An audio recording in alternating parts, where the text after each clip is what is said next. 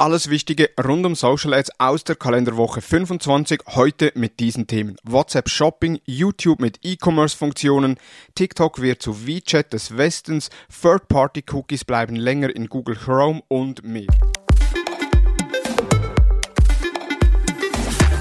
Hallo und herzlich willkommen zu Digital Marketing Upgrade, präsentiert von der Hutter Consult. Mein Name ist Thomas Besmer.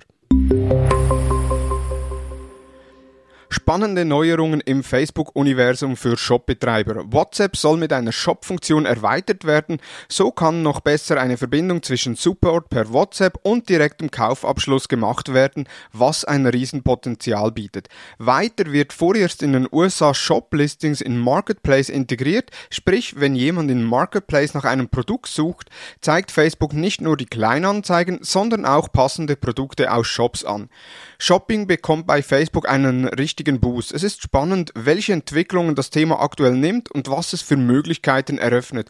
Zudem werden die Funktionen früher oder später allen Unternehmensgrößen zur Verfügung stehen. Das sollte man dabei nicht außer Acht lassen und sich daher heute schon überlegen, wie diese neuen Funktionen im eigenen Unternehmen eingesetzt werden können. Und auch YouTube macht einen wegweisenden Schritt in Social Commerce. Unboxing-Videos, Review-Videos und Tutorials sind auf YouTube omnipräsent. Oder wer hat noch nie auf YouTube nach einer Empfehlung oder einer Anleitung gesucht? Videotechnisch ist die Plattform top, aber im Bereich Social Commerce gibt es keine direkte Möglichkeiten, außer die Links in den Beschreibungen zu integrieren.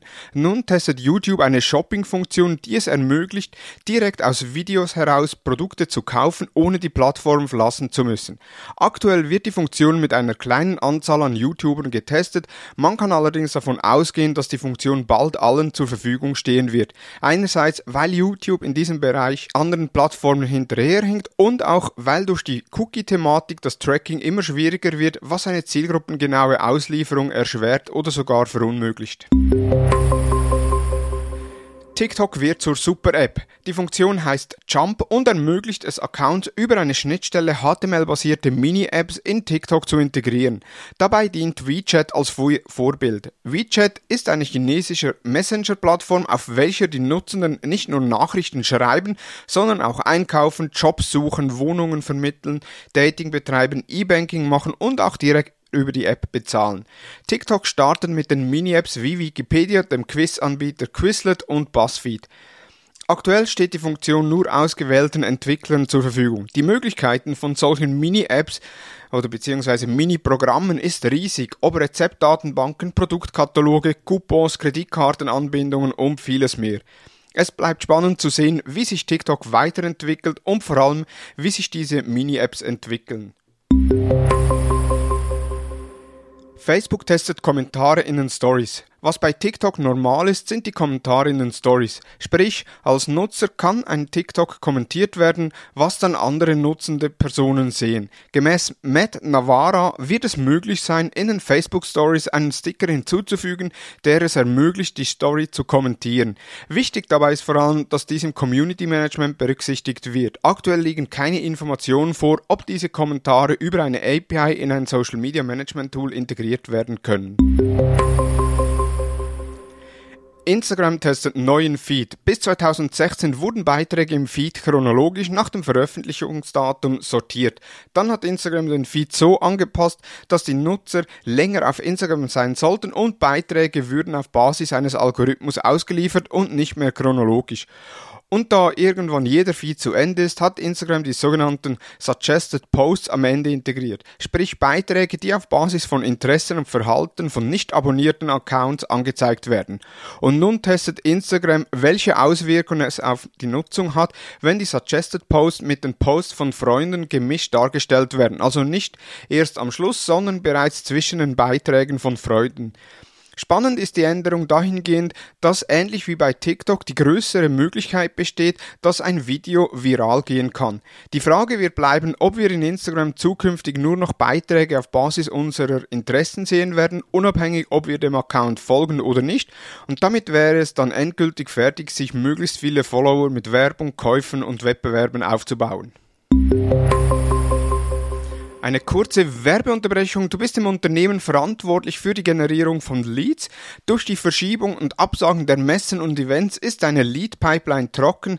Dann haben wir was für dich. Wir haben ein spezielles LinkedIn Ads Seminar für die Lead-Generierung entwickelt. Dabei lernst du, welche Möglichkeiten LinkedIn zur Lead-Generierung bietet, wie Kampagnen und Werbemittel aufgebaut sein sollten und du lernst auch, wie du die Leads aus LinkedIn direkt in dein CRM oder Newsletter-Tool bekommst.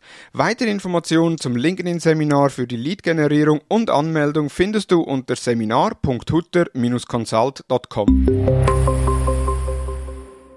Third-Party-Cookies bleiben länger in Chrome als angekündigt. Paukenschlag in der Online-Marketing-Welt. Google kündigt an, zwei Jahre länger als geplant den Support für Third-Party-Cookies bei Chrome zu bieten. Anfang 2020 hatte Google die Branche erschüttert, als angekündigt wurde, dass ab 2022 keine Third-Party-Cookies mehr in Googles marktführenden Browser unterstützt werden. Ob Contextual Targeting, Shared IDs oder der Fokus auf First-Party-Daten, noch hat die Marketing-Welt keine umfassende Lösung Lösung für das ganze Ökosystem gefunden. Mit der Verschiebung ist das Problem der fehlenden Alternative zwar noch nicht gelöst, aber immerhin gewinnt man Zeit, eine solche Lösung zu entwickeln. Für uns Marketer bleibt daher auch mehr Zeit, um die passende Alternative zu finden. Google launched Ads Creative Studio. Bisher war der Einsatz diverser Tools notwendig, um verschiedene Creatives zu erstellen. Mit dem Google Ads Creative Studio launcht Google ein Tool, wo an einem Ort unterschiedliche Werbemittel wie Director Mix, Dynamic Displays und HTML5, Videos und Audio Ads erstellt und in die Kampagne integriert werden können. Kundinnen von Display und Video 360 werden die Beta-Version des Ads Creative Studio ab Ende Juli 2021 nutzen können.